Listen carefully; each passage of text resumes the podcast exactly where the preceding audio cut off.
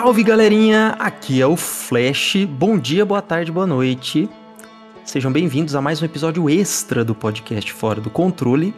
Mas hoje eu não tô sozinho. Hoje eu não vou contar uma história, é, fazer um rolezinho sozinho que nem eu costumo fazer, não. Hoje eu estou muito bem acompanhado aqui porque hoje é um episódio especial, porque é um episódio exclusivamente sobre um maravilhoso jogo chamado Outer Wilds. E para esse episódio, eu tenho duas convidadas especiais que não precisam de muitas apresentações, que já participaram desse programa. Então eu vou começar com ela, que foi uma pioneira do Fora do Controle, grande convidada aqui para ser juiz do nosso concurso de Souls Arts. É, isso aconteceu já está fazendo um tempo, eu acho que já deve fazer mais de um ano. Bamped, seja muito bem-vinda mais uma vez ao programa. Olá, prazer. É... Ai, que prazer nada. Já comecei tudo totalmente errado aqui. é, mas enfim, muito é, agradeço o convite de novo. Foi uma, uma honra estar aqui de novo, principalmente para falar tipo dos meus jogos favoritos aí. Então, e para quem está me ouvindo pela primeira vez, mil perdões, eu falo muita besteira. Pô, tá no lugar certo, então. Maravilhoso. Maravilhoso, Bumps. Valeu pela honra de estar aqui hoje. E nós estamos com ela também, doutora, porque agora é doutora, tá? Doutora, a maior jogadora de Ace Attorney, doutora Cindy. Seja bem-vinda. Você já participou de mais de um programa aqui do Fora? Com licença, esse é o meu terceiro programa. Poxa vida, já, olha já só. da casa. Já Sai da, da casa. casa. Exato, Mas não precisa é, nem falar mais nada. Agora eu tô, eu já tô tirando a minha OAB, inclusive. Porque já tô formada praticamente em advocacia, já depende de muita gente aí. E um prazer estar aqui para falar desse jogo incrível que a Bumps, inclusive, foi quem me influenciou a jogar pela primeira vez. Então, olha só. É. E olha só, e, e, isso é uma verdade. A Bumps também me influenciou a jogar. Foi por causa da Bumps que eu comprei esse jogo há um bom tempo. E vez ou outra ela me dava uma cutucada para jogar. Então, eu dou uma eu cutucada em todo mundo para jogar ele, mas na verdade, para não, não cair a, tipo, a responsabilidade em mim, quem me deu aquela cutucada também, inclusive, foi o Carpenedo. Eu não sei se ele já apareceu aqui ou se vocês conhecem ele. Ele mas... precisa aparecer, o Carpenedo pois é um cara é. super legal, super do bem, que precisa vir aqui também. Pois é, foi por causa dele. Não, foi por causa dele, mais algumas coisinhas é, de, de, de sinopse, assim, que eu fui pegando aí na internet que acabaram me dando esse empurrãozinho. Mas então, um abraço pro Carpenedo aí, que foi o pioneiro aí na, na palavra do jogo. Carpe, nosso querido PC Master Race, o terror dos consolistas, um abraço para você e nós queremos a sua participação no fora aqui também. Mas vamos lá, eu preciso dar uns recados, porque senão o meu chefe PC vai me expulsar. Eu não vou, eu tenho certeza que eu vou esquecer alguma coisa, mas vamos lá, tá? Então, é, o Fora do Controle está em todos os agregadores de podcast. Nós geralmente os, nos nossos episódios regulares nós estamos em vídeo no Spotify e em áudio nos outros agregadores. Esse episódio, no caso, é um episódio apenas em áudio. Então, sigam a gente no seu agregador favorito. Se puderem dar aquelas cinco estrelinhas no Spotify, vai ajudar demais. Nós estamos em busca aí das 500 avaliações no Spotify, isso é muito importante pra gente. Nosso programa também tem uma página no Twitter, tem também uma página no Instagram nós também estamos na Twitch e nós temos um servidor no Discord bem bacana com uma galerinha bem legal. É, e todos esses links vão estar na descrição. Então sigam a gente lá, assim como o nosso canal de cortes no YouTube, que é uma coisa que eu sempre esqueço também, mas lembrei agora. E eu acho que eu não esqueci nada. Mas vamos lá. Esse episódio ele vai ser dividido em duas partes. Por quê? Nós entendemos que muita gente não jogou Outer Wilds tá? É, esse jogo é um jogo de 2019 que teve a infelicidade de ser lançado junto com o Outer Worlds da Obsidian. Então são dois nomes extremamente parecidos e eu tenho certeza que não tinha nenhum brasileiro na equipe para poder falar que esse fonema é difícil para nós aqui.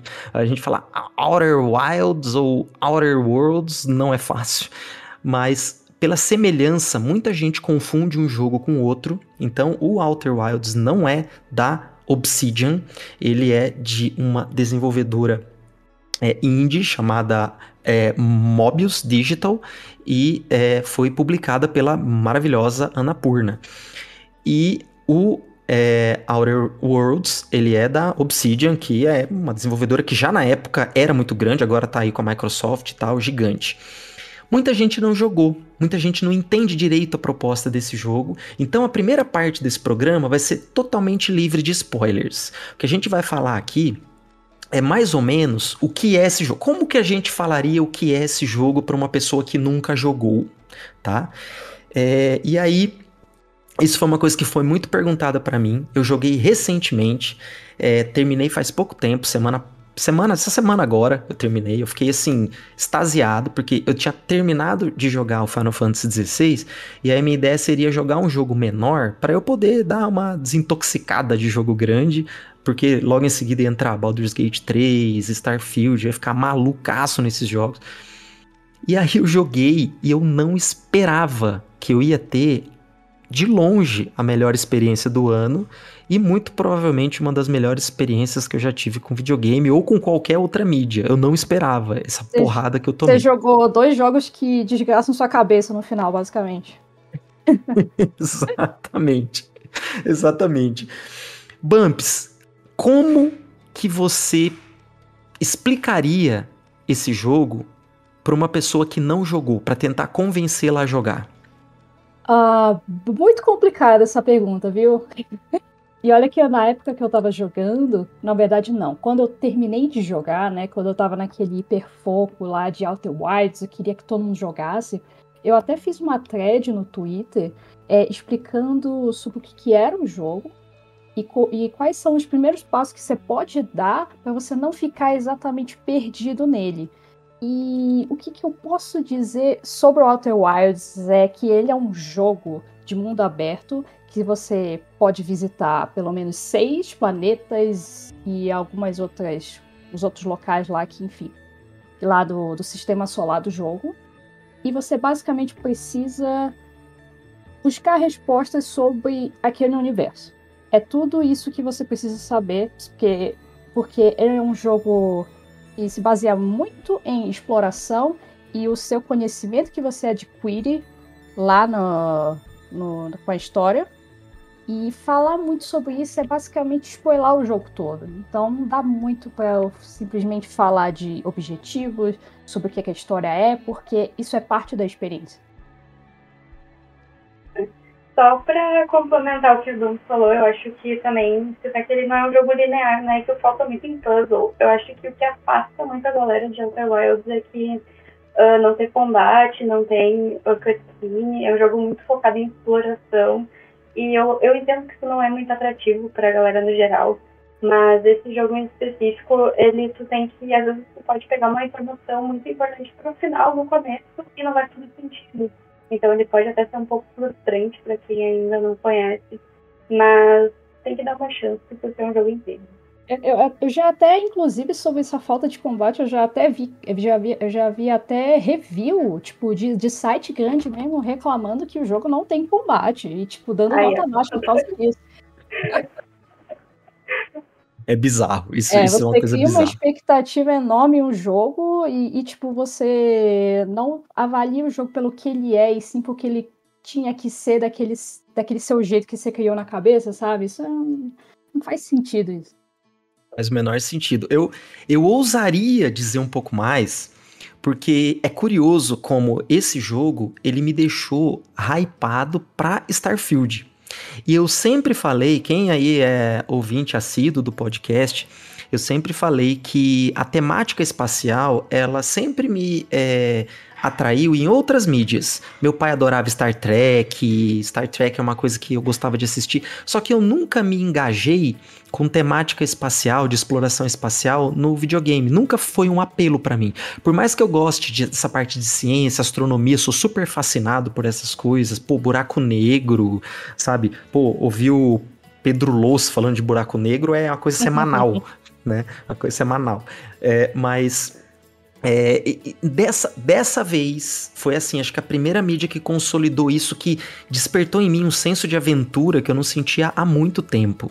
E, e é aquela sensação de você ter consumido uma mídia que se torna de uma forma súbita tão especial que faz você ter vontade de mais pessoas experimentarem ou de pelo menos você poder sentar aqui e conversar com outras pessoas que gostam. E como tenho o privilégio de ter esse podcast que incrivelmente tem pessoas dispostas a ouvir, eu falei: não, vamos aproveitar esse espaço e ver se a gente consegue fazer pelo menos mais um punhadinho de gente jogar Outer Wilds. Uhum. E é um jogo muito sobre jornada, ele é mais sobre jornada do que você chegar na, na, na, linha, na linha de chegada, subir o crédito, sabe? Então é sempre bom você. Na verdade, é sempre legal você sentar com alguém e conversar com aquela pessoa, tipo, que ela, você sempre vai ver pela não linearidade do jogo que a reação de uma pessoa vai ser muito diferente da sua, sabe? A descoberta dela foi diferente. Então, tipo, é um negócio assim muito legal essa troca de, de, de histórias. E é, e é, isso, porque em linhas gerais, como vocês bem falaram, é um jogo de exploração que tem um loop temporal. A gente vai chegar lá, por isso eu disse eu vou ousar falar um pouquinho mais, mas é um jogo de exploração com loop temporal, sem combate, sem viagem rápida, sem upgrade, aonde a sua única recompensa é o conhecimento que você encontra de forma fragmentada durante, no, num, num espaço de, uma, de um sistema solar. E como isso é como você vai conseguir passar para uma pessoa que isso é especial? É muito difícil. Eu acho que esse é um jogo difícil de recomendar. Não é difícil de recomendar, ele é fácil de recomendar, mas talvez ele seja um jogo que tem uma certa dificuldade de você querer que as pessoas cliquem tal qual, por exemplo, o próprio Death Stranding é. Que é um jogo que às vezes você vai tentar explicar, a pessoa não entende direito, tem gente que começa a jogar e não gosta, tem gente que clica rápido e tal. Mas eu, eu diria, por ter essa experiência mais fresca, assim, que eu acho que é ainda uma, uma, uma forma de explicar sem spoiler. Você tem um sistema solar inteiro que você pode explorar à vontade, sem nenhum roteiro. Você está em um desses planetas e você é um astronauta que vai sair na sua primeira missão. E até mesmo a sua primeira missão, ela ela é aberta. Você pode meio que fazer o que você quiser. E logo que você começa a você começa a explorar, se você explorar bem o planeta onde você está antes de sair na missão, se você explorar bem a sua vila, você já vai saber mais ou menos que você de fato é, é, é, tem alguns objetivos que você pode ir, você tem alguns guiazinhos assim muito sutis. E logo que você começa essa exploração, de repente acontece alguma coisa que faz você acordar de novo no planeta naquele mesmo dia que você saiu e você percebe que você está em um loop. E aí, todo jogo é você explorar, encontrar, resulta é, encontrar soluções para um mistério que vai aparecer em um determinado momento. E a, o que aconteceu comigo foi que no começo eu não estava entendendo nada. E é, a primeira, eu, eu, eu, eu, brinquei com esse jogo um pouquinho no ano passado, só que eu não eu já tava pensando em não jogar ele mesmo, eu só tava brincando, não entendi nada, e eu achei os controles da nave difíceis, né? Porque eu, eu já fui direto pra nave, eu não, não, te, não treinei nada, porque tem. Se você explorar bem ali o seu a sua vilazinha, você tem como até dar, uma treinadinha que vai te ajudar depois nos controles da nave e em muitos fatores de gameplay. Eu acho que é um tutorial bem legal, mas o jogo é totalmente aberto para você pular esse tutorial. Né? Sim.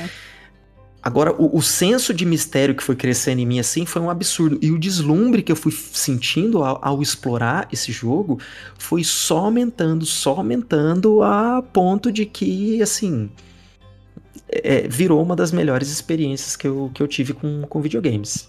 Uh, e isso ajuda muito que tu tinha falado antes sobre o teu fascínio por astronomia e isso, isso casa muito com o que Outer Wilds propõe, porque quem gosta de astronomia gosta de mistério, basicamente, né? O, tipo, meu Deus, como é que surgiu o universo? É, é, existem outros existem outros universos a, além do nosso, sabe? E tipo, esse senso de curiosidade também tem no Outer Wilds, porque quando você tá no jogo, você tem as mesmas você tem as mesmas perguntas lá sendo questionadas a você e é, e é basicamente sua curiosidade que vai te é, vai te guiar nessa nessa história, basicamente. É, mas e aí também a gente entra no ponto do porquê que tanta gente nunca, nunca né? Porque que nem o Flash falou, que tu não tem um, um upgrade, sabe? Tudo que tu vai. A progressão da história ela é toda baseada no teu conhecimento. Tipo, o personagem não vai evoluir, tu não vai descobrir novas mecânicas, novas técnicas, nada. É simplesmente o, o teu conhecimento sobre o universo e como tu vai juntar todas as informações para conseguir chegar no, no final do jogo, né? E aí eu acho que isso é bem difícil de tu ver no jogo no, de modo geral. E aí acaba passando um pouco a galera. Porque se tu for uh, ver outros jogos, assim, é sempre muito. De, de, alguma forma eles sempre tentam guiar o jogador, né? E Outer Wilds ele vai na direção completamente oposta disso. Sim. E eu, nem, eu até diria que é mais pelo, digamos, o game design é, um pouco não convencional quando você se compara uhum. com outras tendências de mercado, porque, tipo, você, a gente tá quando, é, quando você é muito acostumado com, por exemplo, jogo de mundo aberto, que hoje basicamente tudo tem é, marcador, tem um, uhum. uma bússola, tem aquele a, a história te guiando tudo certinho. E, tipo, uma pessoa que não está acostumada a experimentar jogos além dessa bolha, vai ficar realmente muito difícil absorver tudo isso, sabe? Não, perfeito. Inclusive, dentro disso que você falou, que vocês falaram, é, esse jogo ele me lembrou muito a minha primeira experiência, a minha primeira experiência com, com jogos Souls, justamente pelo game design, pelo fato de você não ter um guia específico, principalmente Dark Souls, porque é, é a sensação que eu tive é de você não ter um guia que, que seja específico, que você tem um level design maravilhoso e uma sensação de recompensa muito boa da exploração, mesmo não tendo combate. Uhum. É, e a gente já tá quase acabando essa primeira parte aí dos primeiros minutos do spoiler, mas uma única coisa que eu diria para quem não tem nenhuma noção do jogo ainda, né, que tá achando que ele é um roguelike, ele não é um roguelike, é, você não vai ter habilidades adicionadas a você a cada uma dessas jornadas que você fizer nesse loop, mas o diário de bordo da sua nave vai ficar sempre atualizado com as novas informações que você encontrou. Então é isso que você ganha de uma jornada para outra. Qualquer coisinha a mais que você encontrar vai ficar sempre adicionada ali num logzinho para você ficar relendo e isso ia te ajudar a guiar e de repente te, te dá uma pecinha a mais de um quebra-cabeça que vai te ajudar a ir para um determinado lugar, encontrar uma, uma determinada missão. Uh, e última coisa, eu sou não sou muito, eu gosto, mas eu não sou, eu não sou bom em puzzle. Eu sou meio burrão assim em puzzle. eu, eu acho que esse jogo ele não, não, não sei se vocês concordam, mas esse jogo não precisa que você seja um gênio em puzzle, não é verdade? Olha, tem uns puzzles difíceis, eu, eu, eu não vou mentir. É, assim, eu não vou falar qual puzzle que é difícil, mas eu acho que vocês dois já entenderam qual que é. E só de, de eu falar qual, qual é o difícil. Mas assim, eu também sou meio lerda para as coisas. Eu ah, confesso, eu, eu, eu não sei como é que. Eu me meio burra jogando, eu vou confessar que. Agora vocês falaram que não é tão difícil, poxa, é difícil. Sim, ele não. Eu não vou dizer que, ai meu Deus, ele é impossível. Só que ele exige um pouco de, de raciocínio. Você vai, vai ter momentos que você vai ficar parado por vários minutos ali falando, cara, como é que eu passo disso aqui? Aí, às vezes, a resposta é a resposta mais simples do, do mundo. É, às vezes tu vai ter que parar, vai de jogar, tu vai dormir, tu vai chegar no outro dia, tu vai trabalhar, tu vai estudar, daí tu vai ficar chegando no jogo não vai conseguir resolver, aí tu vai dormir, vai parar, e aí tu segue o teu loop, Até uma hora, mas uma hora chega. Mas é, é, é meio difícil, assim, ele não te dá nenhuma dica, né? E, é, é a dica muito... tá muito na, naquilo que o Flash falou. Se, tipo, se você só de ver o log lá, o diário de bordo, você já dá para pegar umas pecinhas ali e falar, nossa, e se eu for ali, talvez eu é. encontre a resposta e realmente, ah, tá ali mesmo teve muita coisa que eu consegui descobrir mais na força bruta do que na inteligência do puzzle, porque teve, teve, teve muita coisa assim que de tanto explorar a, gritou na minha cara, que daí que eu, ah, tá, agora que eu entendi como é que funciona o esquema, porque é, é justamente um, um dos jogos que eu acho que mais premiam a exploração que eu joguei. Então você não precisa, você não precisa ter assim aquela aquela pô, você tem, pô, eu vou ter que ficar aqui parado até eu ter aquela sacada genial. Se você for insistente na exploração, em algum momento você vai acabar pegando de uma forma ou de outra a dica. Por mais que tenha uma forma de resolver, vamos dizer assim, determinadas questões, eu acho que tem várias, várias, vários caminhos até essa questão. Pelo menos para mim foi assim. Quando a gente estiver falando na parte com spoiler, eu vou explicar umas coisas bizarras que aconteceu comigo. Quero saber se aconteceu com vocês também. Beleza. Eu acho que é aquilo que tu falou, tipo, de tem vários caminhos para uma solução, faz meio que parte de como é bem construído toda a narrativa e level design, tudo é muito bem unido, sabe? Tudo se conecta muito bem, você sempre vai achar alguma coisinha em um planeta que vai te levar para essa resposta. É muito, é muito, é muito interessante e deve ter sido muito difícil de, de, de fazer esse jogo. Eu, eu, eu, às vezes eu fico, cara, como é que 12 pessoas fizeram esse jogo, sabe? É incrível. Sim. É incrível. Bom, então, vamos aqui encerrar essa primeira parte. É, vocês querem falar mais alguma coisa? Vocês acham que tem mais alguma coisa pra gente falar antes de encerrar a parte sem spoiler? Eu acho que se eu falar mais, vou acabar spoilando. É, então... Exatamente. Perfeito, então vamos lá. Você que ficou interessado em jogar Outer Wilds, vai lá agora, pare esse episódio aqui, pause esse episódio aqui, vai jogar o jogo, se divirta, não tenha pressa nenhuma, não vai ver no How Long to Beat, porque cada um vai demorar o tempo que for para zerar esse jogo. Não se sinta estúpido de demorar mais tempo que o How Long to Beat, porque é um jogo de puzzle. Eu demorei mais tempo.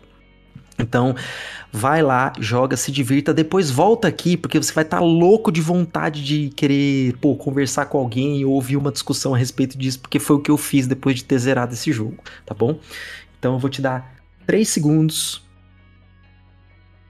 Quanto e agora nós vamos. Quanto tempo no How Long to Beat? Aparece lá. Meu, sabe quanto tempo aparece? 16 horas. Nossa. Ah, tá brincando, né? Posso um planeta, né? Tanto que, eu, tanto que eu escolhi esse jogo justamente por ser um jogo. Falei assim: ah, é um jogo curto, 16 horas, eu vou começar a jogar. Eu acho que ele levou 40 horas pra fazer 100% do, do, do diário de bordo. É isso aí, Bumps. Foi, pra mim é mais ou menos, mais ou menos isso aí. É, é, não cheguei a isso ainda, só que também é, eu tava falando pra Cindy, antes de a gente começar, que que aconteceu? Eu, eu ainda não joguei a DLC, então Echoes of the Eye eu não joguei, então a gente não vai falar sobre ela aqui. A Cindy também não jogou. Oh, não, mas, mas, sem querer eu abri um log do Echoes of the Eye. que eu tava lá tentando explorar, explorar, descobrir, aí de repente, porque eu tinha comprado a DLC. Aí, de repente, eu não vou falar nada pra Cindy não saber, mas de repente aconteceu uma coisa que no meu diário de bordo apareceu lá uma cor diferente, num canto diferente, que eu falei, meu, isso aqui tá muito deslocado do resto, que o resto eu já abri tudo, eu acho que eu já abri tudo. E eu realmente eu acho que eu já abri tudo mesmo, só, só tá faltando eu terminar de explorar duas arezinhas ali, que é aquela cidade dependurada e aquela cidade subterrânea lá do Gêmeo Cálido, sabe? Uhum. Tem, acho que deve ter coisa que eu não vi ainda lá, porque tem um asteriscozinho do lado ainda das fotinhos desses dois lugares, sabe? Sim, sim. Mas aí, sem querer, eu abri um logzinho da DLC. Eu tenho quase certeza que eu fiz isso. Tu, quando tu começou a jogar, tu já tinha a DLC instalada ou tu comprou depois? Não, no na, de, sim, tipo, eu tava com algumas horas de jogo, eu já tava apaixonado. Eu falei, deixa eu já pegar a DLC porque ela tá em promoção. Uhum. É, ela, tava, ela tava num desconto aí da PSN, que eu tenho um jogo no, no PlayStation. Ela tava num desconto ali na, na PSN. Eu falei, deixa eu já pegar ela. E aí, no que eu peguei, ele, ele fala, isso não é spoiler, tá, Cindy? Mas ele só fala, foi adicionado uma exibição a mais no museu. Ah. Aí eu falei, ah, é só eu ir nessa exibição aí que vai, acho que abrir a DLC, né? Só que na verdade a DLC já tá no jogo ali, porque em algum momento eu fui para um lugar e achei uma coisa que não tinha nada a ver com o que eu tava vendo até então e de repente abriu um logzinho lá. Então eu, aí eu já sei do que começou ah, tá. a se tratar a DLC.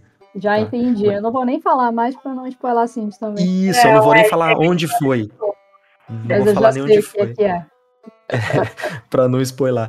Mas olha só, é, Eu vou. Vamos fazer o seguinte. Você falou, Bumps, da, da questão de como que 12 pessoas fizeram esse jogo.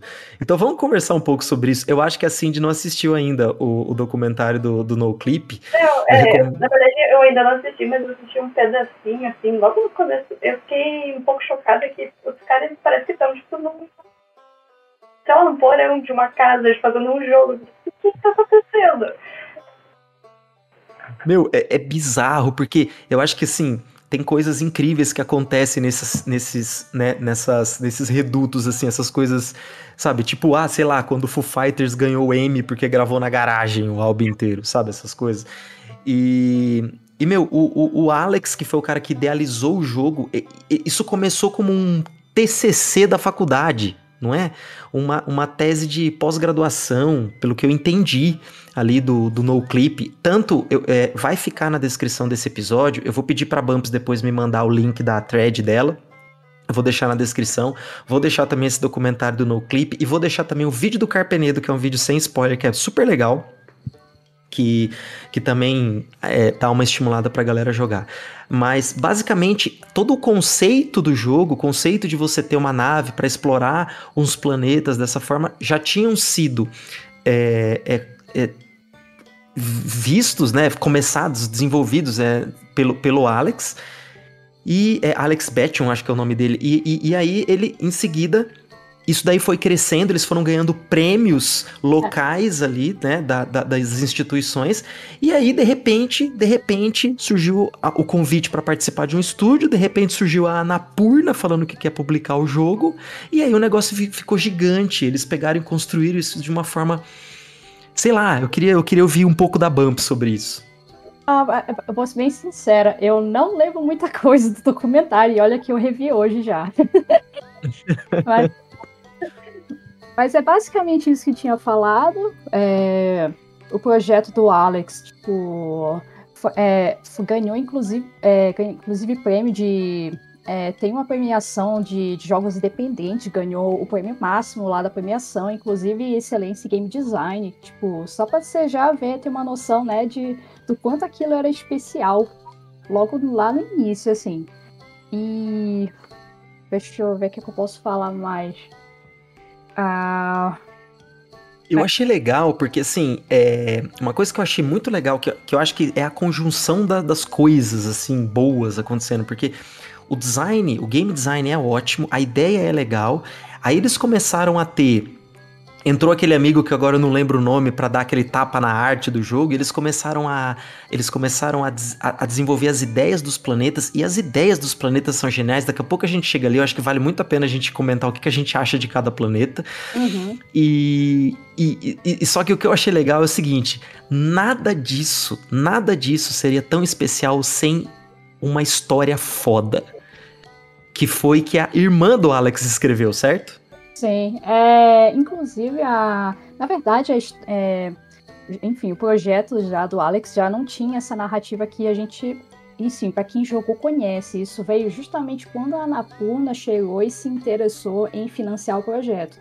Só que com uma condição: a gente não quer aquele projeto de, de, de, de faculdade, a gente quer um produto completo, assim, para a gente poder publicar e vender, sabe? E foi aí que realmente surgiu é pegar aqu aquela base de game design, de exploração em planetas e misturar com uma narrativa, e que é aí que sim que surgiu a, a Kelsey Beacon, se eu não me engano o nome dela, e que ela e mais os dois game designers, que é o Alex e mais um, o, o uh, eu não acho que é Lonan Vernu, algo assim. Ah, é isso, né, é isso aí. Eles são os três projetistas da história, mas na, na verdade quem escreve mesmo é a Kelsey. Inclusive, uma curiosidade legal é que a Kelsey ela, ela escreveu as DLCs de, do The Outer Worlds. Você tá de brincadeira? É sério? É sério? É. Ela era uma das roteiristas da Obsidian que escreveu para as DLCs. Não, uma coisa, eu não sabia disso. Eu não sei se isso tem no documentário. Se tem, eu não prestei atenção. Sim, Mas uma coisa que eu achei legal. fala um pouco sobre a, semi, a, a, a tipo a, a, a coincidência, né? É, pois é. Mas se você for ver no, no site da Kelsey, porque ela tem um site porque mais pra, que serve para portfólio também, tá lá, os DLCs de Walter Rose lá e Walter Wise lá embaixo. Ah, escrevi esses dois aqui. E é legal porque teve um primeiro de abril que eles trocaram o nome, né? A página da Mobius trocou com a página da Obsidian no mesmo design, o mesmo logo, só que com nome diferente. Eles fizeram isso de sacanagem. Pois e é. nesse, nesse documentário da NoClip, o cara, os caras até perguntam pra ele: bom, não dá pra gente ignorar o elefante na sala. Como é que foi Uhum. essa experiência de, de, de vocês se lançarem junto com Outer Worlds? E aí ele fala, pô, a gente achou que os caras fossem ver o nosso nome e fossem mudar o deles, mas não aconteceu, mas no fim das Ou contas rolar um tudo bem. processinho, sei lá. No fim das contas, tudo bem, porque foi bom pra gente, porque eles são muito grandes e a gente acabou, quando confundiam o jogo deles pelo nosso, a gente acabou saindo ganhando, né? Eu, eu acho que o Obsidian não faria isso também, porque, tipo, eles ainda têm muito um coração de estúdio dependente. Tipo, você, no livro do, do Jason Schreier, o Bloody Switch and Pixels, ele fala um pouco da Obsidian. Então seria meio sacanagem, tipo, depois de tudo que eles passaram, meter um processo num, nos caras pequenos também, sabe? Não, eu, eu acho que jamais eles fariam isso. Inclusive, é, eles, eles, eles têm. Eles lançaram um documentário sobre a história deles na página deles do YouTube. Tem quatro episódios já. São grandes e são muito legais. Assim, a história dos caras é muito boa. A Obsidian é um estúdio que eu admiro demais. Os caras são muito legais. Começaram assim. No sótão do, de um deles, foi muito bacana o crescimento deles. A história deles é uma história muito legal. Uhum. Cara, a Bom. Mobius, a Mobius chegou a publicar algum outro jogo ou só o Outer Wild? Ah, Foi quem- só Walter Wilds até agora, né? É. Não, Mobius? eles começaram com, com- eles começaram com joguinhos pequenos pra celular, não foi? Ah, isso, isso. É porque antes do Alex entrar pra Morbius. Mo- é Morbius? É, não, Morbius é o, é o filme, É. pô. É, não, é Mobius, Mobius, Mobius, sem o o R. Então, antes do Alex entrar pra, pra Mobius, um dos designers lá, que é o. o... Ah, deixa eu pegar o nome aqui, senão eu vou estar passando fake news aqui. Vou pegar aqui agora mesmo. Enquanto você pega aí, Bumps, teve ah, uma coisa. Vernu, isso mesmo. Então, é ele, Lon, né? Sim, é, o- na verdade a Mobius já existia antes mesmo do Outer Wilds entrar naquela, naquele desenvolvimento maior, né? Tipo, era o Loan, que é um dos designers de Outer Wilds, se juntou ao Masioka, que inclusive é ator, é, ator e faz inclusive efeitos O cara visuais. que fez Heroes. Isso, exatamente. Aquele Aí- japa do Heroes. É, eles dois se juntaram para criar esse estúdio, começaram com um joguinho pequeno, assim. Aí o Masioka viu o projeto do, do, do Alex, que, é, que ainda é aquele projeto de, de faculdade, e se interessou em realmente dar aquela polida lá, né, para publicarem. E aí até chegou a Anapurna, enfim, né? A gente já conhece o, a resto da história. Agora, é, voltando em falar em conjunção de coisas boas, o jogo ainda não seria tão especial. Mesmo tendo o level design, o senso de aventura, de exploração e uma narrativa fantástica, se não tivesse o quê? Inclusive, eu, eu vou exigir pro Lucena colocar no começo do episódio a musiquinha de abertura de Outer Wilds. A trilha sonora desse jogo, que inclusive a Cindy até falou, pô, que bom que você marcou o Andrew, o Andrew, como é que ele chama mesmo? Deixa eu pegar aqui. Fellow, eu acho. Andrew, Andrew Farrell. Prello, Andrew Prello. Porque Nossa. a, a trilha que o cara fez, fala aí, Cindy. Surreal, né? E eu acho que ele passou bastante um pouco conhecimento. Eu nunca tinha ouvido falar desse cara antes, né? Só pra começar. Não sei se ele já fez alguma outra coisa maior, mas é, eu acho que muito da atmosfera do jogo tá na conta do trabalho dele, né? É espetacular. O, o Flash chegou a aprender a musiquinha, né? Cheguei a ficar com vontade de tocar violão, né, por causa dessa musiquinha, porque realmente é, é, é incrível. E, e- e, assim, é incrível é, beleza da simplicidade essa música. E que dá, ao mesmo tempo, é, desperta muito do que ele queria, porque começa com uma forma aconchegante que vai meio que. meio que. sei lá, a, a percepção que eu tenho é que esse aconchego ele vai virando melancolia em algum momento da trilha, sabe? E de repente tem aqueles momentos onde ela é tão sutil que parece que você tá só ouvindo o barulho do ambiente, do planeta que você tá. E nesse jogo o silêncio é importante também, né? É, poxa, eu fiquei assim maravilhado. Eu tô ouvindo a trilha no carro, sabe, indo trabalhar, porque é, é, ela ficou assim muito marcante para mim. É, eu escuto bastante. Eu acho que ele fez um trabalho parecido assim com o do Gustavo, que faz a trilha sonora de The Last of Us, né? De fazer algo que virou meio que uma assinatura assim do, do jogo, porque The Last of Us também, né? Coisa muito da atmosfera do jogo é a responsabilidade da, da trilha sonora. Né? Acho que de todos os jogos de modo geral, mas sempre tem aqueles que ficam mais marcados na memória, né? E o trabalho que ele fez com Outer Wilds, nossa, surreal. Você concorda com isso, Bumps? O que, que você achou da trilha? Assim, eu.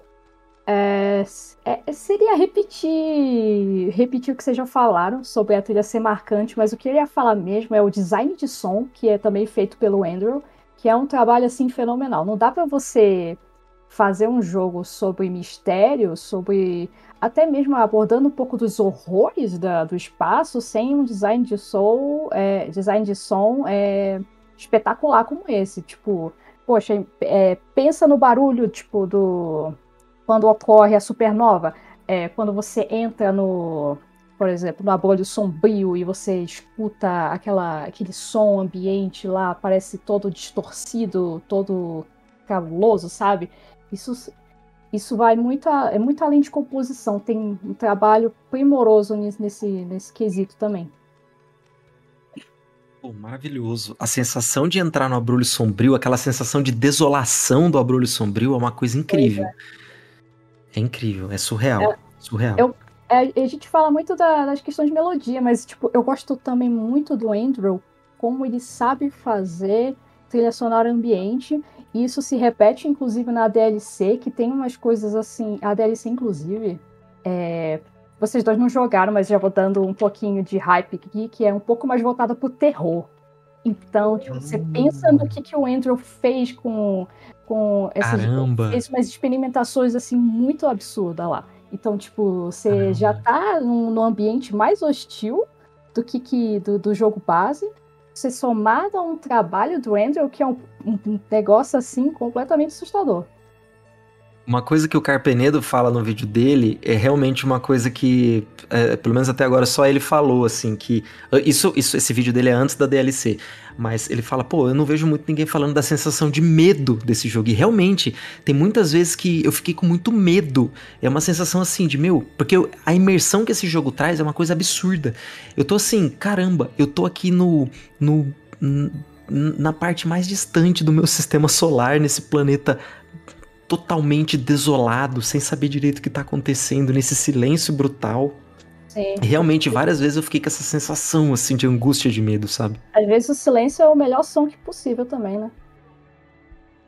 Inclusive, é, lá no documentário do No Clip, o Alex fala sobre uma das filosofias justamente fazer o jogador se sentir não se sentir o centro de tudo aquilo. Ele fala até um pouco mais lá com os programadores, aí já vai entrar numa parte que eu não entendo muito, porque né, eu não entendo programação.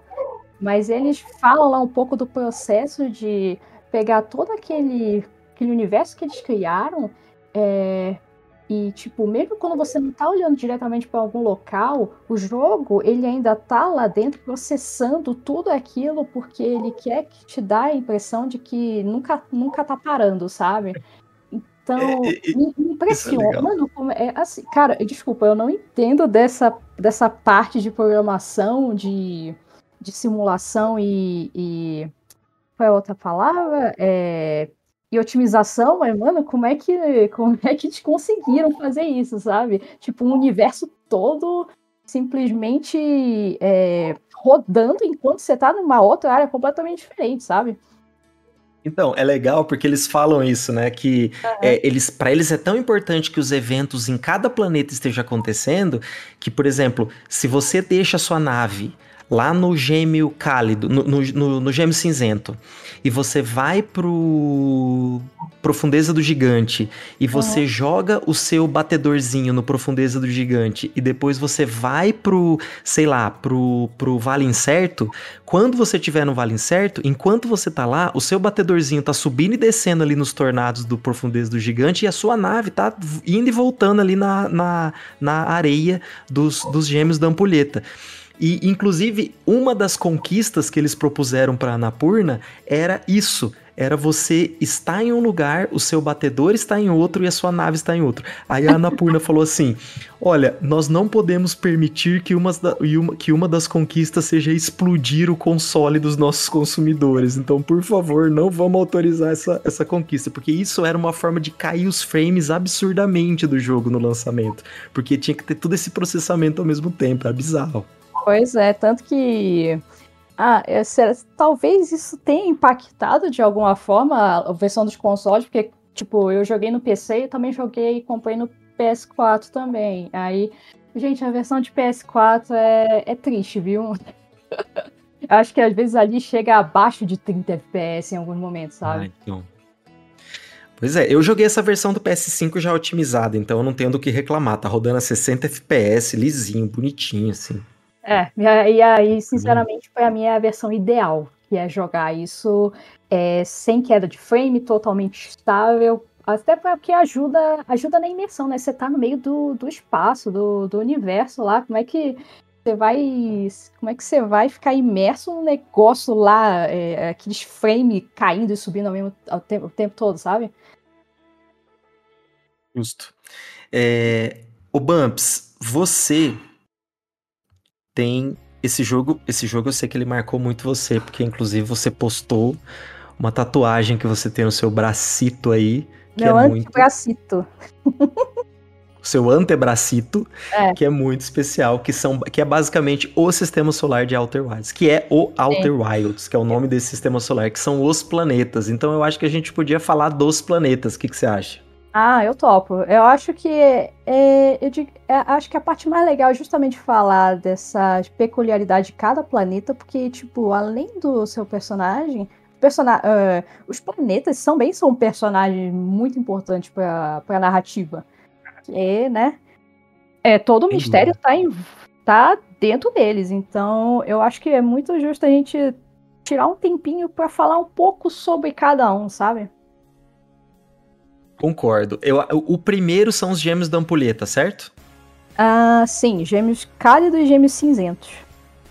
Gêmeo cálido e gêmeo cinzento. Então, eles são, eles são na verdade, é, é, como se fosse um planeta duplo, porque são dois planetas que eles ficam meio que girando entre si, mas eles têm uma órbita própria, então eles juntos estão orbitando o Sol e eles vão girando entre si, aonde um deles ele é totalmente cheio de areia e o outro tem vários canyons e enquanto eles estão em uma determinada órbita do Sol, a areia toda é transferida do gêmeo cinzento para o gêmeo cálido, preenchendo todos os canyons do gêmeo cálido.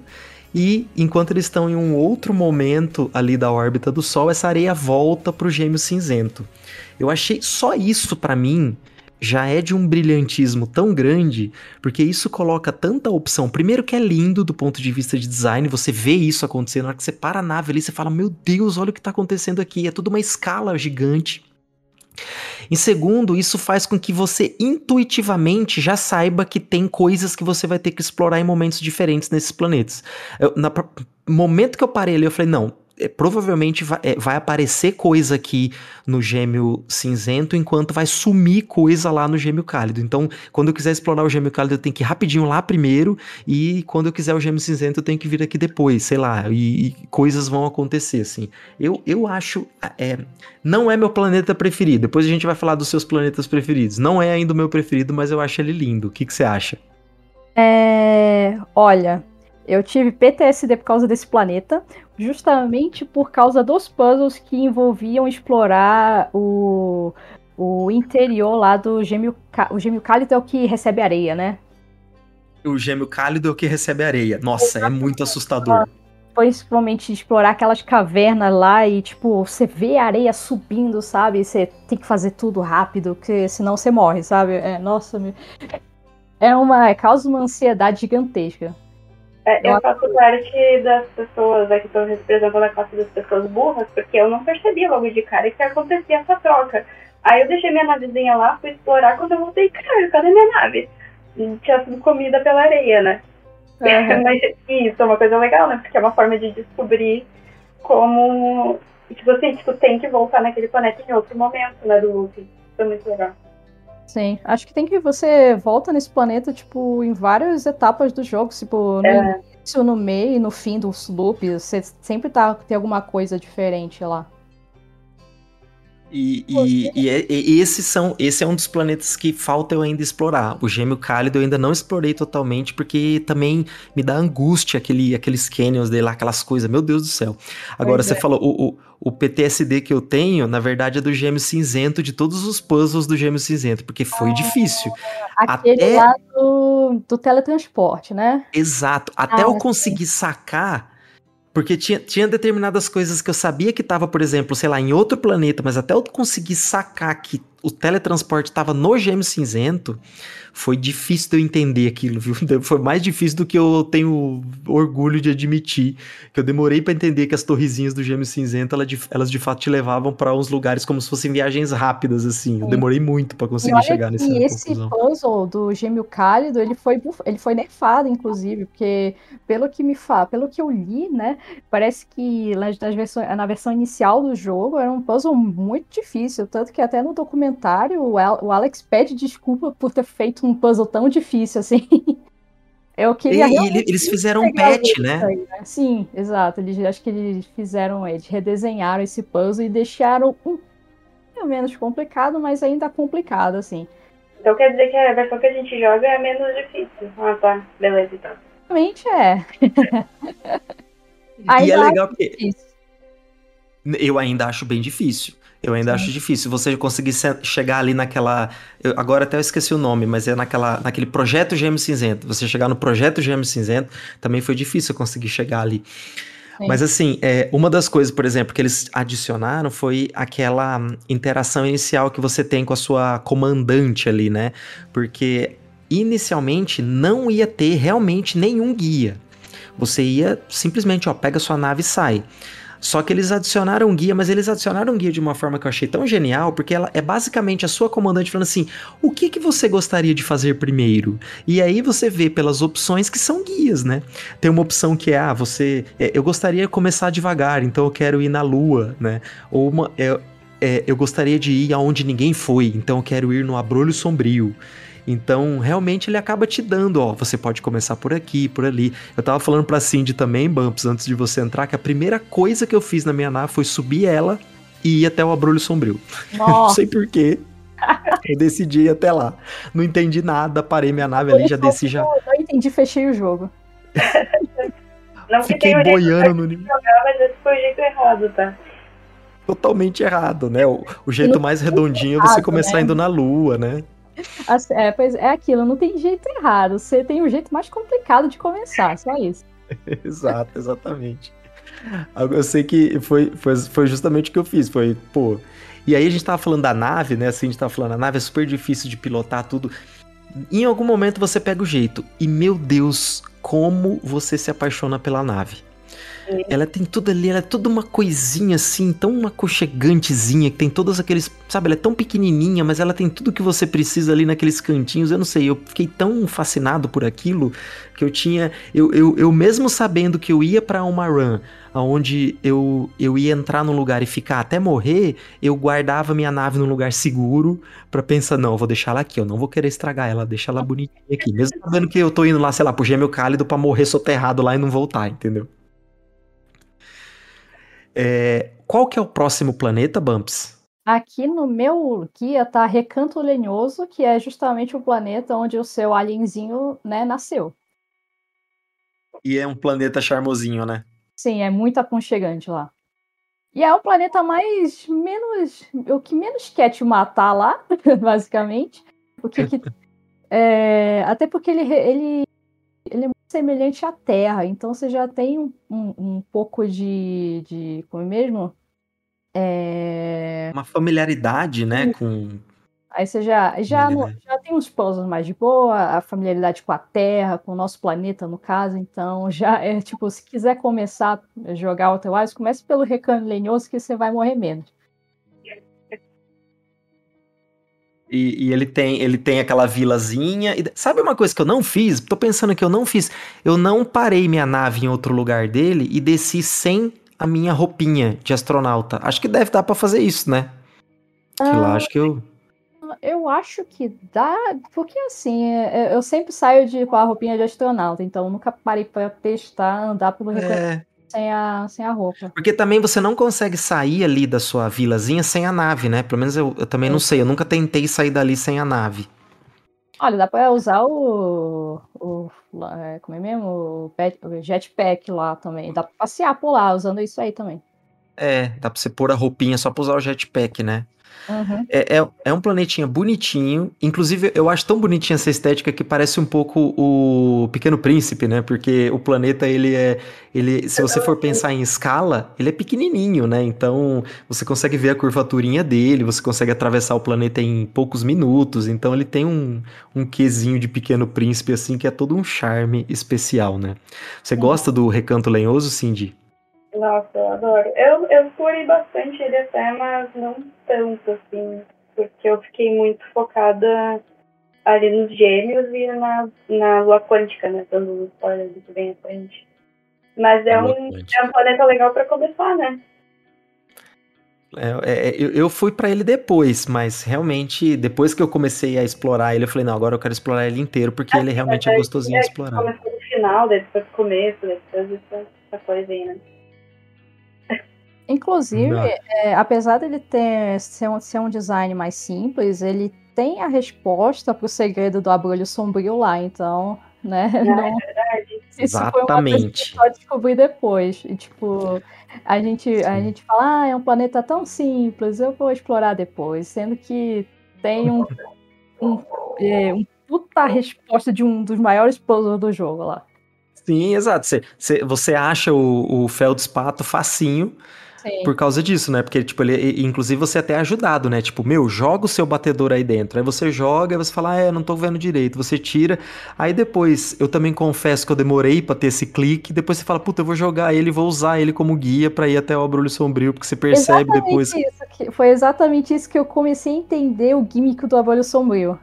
Foi por causa dessa, dessa experimentação que tu fez. É perfeito. Foi exatamente Sim. isso. Aí, aí, depois eu percebi. Eu tenho, tudo que eu descobri no Abrolho Sombrio foi usando isso. É o gimmick, é bem isso que você falou, é o gimmick do Abrolho Sombrio. Eu achei que resolveu o problema. Ficou, não, não ficou tão difícil para mim depois disso, sabe? Difícil é. é, é como é mesmo? É, lidar com, aquele, com aquela ambientação lá. É a única parte mais difícil. Sim. Você conseguir escapar dos. dos como é que eles chamam mesmo? Os tam, tamborios? Tamboris? É, tamboril. Tamboril. É, dá tá medo. Qual que é o próximo, Bumps? É o Vale Incerto, que é a, aquele planeta que basicamente é, as pedras e todas as estruturas no mar estão caindo justamente lá no, no buraco negro. Que esse, também tem outro esse design... puzzle muito dificinho lá também, que acho que, é, acho que é o segundo puzzle mais difícil do jogo, ou o terceiro, não sei. Depois a gente discute isso aí. Esse, esse puzzle é difícil. O puzzle de você conseguir chegar na. Na, na verdade, todo puzzle da lua quântica é super difícil, né? Você conseguir chegar nas, na estação quântica, nas coisas. É tudo super difícil. Mas é, esse, esse planeta, ele. Eu, eu, sou, eu sou fascinado por buraco negro. Então, na hora que eu vi que tinha um buraco negro, a primeira coisa que eu falei assim: meu, foda-se a minha exploração. Eu preciso pular nesse buraco. Eu preciso saber o que acontece quando eu caio no buraco negro. Eu precisava muito saber. Aí eu, pum, caí de propósito no buraco negro. Falei, ah, se, se eu morrer aqui vai ser muito sem graça. Se eu só cair e morrer. Mas eu achei super legal eu ter sido transportado pro nada, assim. Que a primeira vez eu fiquei lá só até acabar meu oxigênio. A segunda vez eu percebi que tinha uma estação ali para pessoas que caíam no buraco negro. Eu achei o máximo. Isso achei super legal. Muito legal, tipo. É, você tem o Vale Incerto para explorar, mas você tem um outro lado do Vale Incerto que só pode ser explorado quando você atravessa o buraco negro. E tipo, Sim. Isso é muito genial, sabe? E é justamente estar tá lá um dos pontos que eu acho mais difícil, que é entrar naquela, naquele tipo de templo dos Nomai que você precisa. É, é, você precisa ainda lutar contra o tempo que está nos minutos finais do loop e você precisa chegar, subir aquela torre toda só para poder pegar uma peça de informação. Tipo, é muito. é muito Sim, é, é, acho que a parte Isso. mais difícil é justamente navegar na, na gravidade zero nessa hora, que é, aí já realmente complica um pouco mais. É, e o jogo, é verdade, o jogo ainda tem isso, né? Gravidade zero, que ela te atrapalha praticamente o tempo todo. É um, um que a mais. Uma coisa que eu achei legal é que é, a, eles falaram no documentário, nada nesse jogo é procedural. Inclusive, isso foi uma pergunta que me fizeram também. Um colega me perguntou no WhatsApp: pô, esse jogo é procedural? Não é procedural. Isso para mim é uma coisa que eu valorizo tanto. E eles falaram o tanto que foi difícil fazer o vale incerto, justamente porque cada pedacinho de rocha que tem ali é cuidadosamente colocado para você poder ter um motivo, ter uma forma de travessia por ali, né? Uhum. Então, é, eu achei assim, eu acho esse planeta um planeta genial. Para eles foi, acho que, um dos mais difíceis de fazer. É um aspecto criativos também, né? Em questão ah, de, de, de, design, em você levar em, em geral, assim. Super, super. E, e, assim, é legal, porque esse templo aí, eu também não lembro agora a localização exata, mas na hora que você chega ali, ele meio que já aparece um indicativo para você jogar seu batedor. Quando você joga seu batedor, é a primeira vez que aparece integridade do solo. E aí você fala, pô, a primeira vez eu não dei bola para isso, a segunda não, a terceira não. Aí a quarta vez eu, eu, percebi que a integridade do solo tava um pouco diferente. Eu falei, nossa, será que isso aqui zera? Se zerar, será que quebra e eu consigo entrar? Aí a primeira vez eu fiquei lá esperando um tempão, na hora que quebrou, eu morri. Aí eu falei, putz, eu preciso estar dentro da nave. Aí eu fiquei dentro da nave. Aí que deu certo o negócio. Mas foi surreal, assim, a sensação de. É, de. sei lá, de recompensa quando eu consegui isso daí. Sim, é, é, ainda sem contar, né, que é um, do, um dos planetas que mais tem conteúdo, né? O tanto de puzzle que tem ali e resposta que vai te, vai te levar para outros planetas é absurdo, assim. O cuidado que eles tiveram só com esse, tipo, nossa, o trabalho que deve ter dado. Real, surreal. Bom, e o próximo? Agora é Profundeza do Gigante. Profundeza, Profundeza do, gigante. gigante. Profundeza do gigante, é. Mano, esse é o meu preferido de longe. A primeira vez que eu entrei naquele gás dele e na hora que eu entrei eu vi que era um planeta inteiro aquático, cheio de tornados, eu fiquei assim de queixo caído, assim, falei, uau! Eu sou aficionado pelo filme Interestelar, eu já assisti um milhão de vezes e eu sou fascinado por aquele momento que eles estão naquele planeta aquático lá, que vem aquela onda gigante e tal. Eu me senti ali, sabe? Na hora que eu desci, eu me senti ali, assim. Eu fiquei contemplando aquele planeta por um ciclo inteiro, sabe? Só passando, vendo os tornados, assim. Eu adorei, eu adorei, eu adorei também o puzzle dele. Ah, os dois. Eu tá falando do puzzle do, da Água Viva? o puzzle da água viva. Nossa, eu adorei esse. É muito, esse é muito criativo e tipo.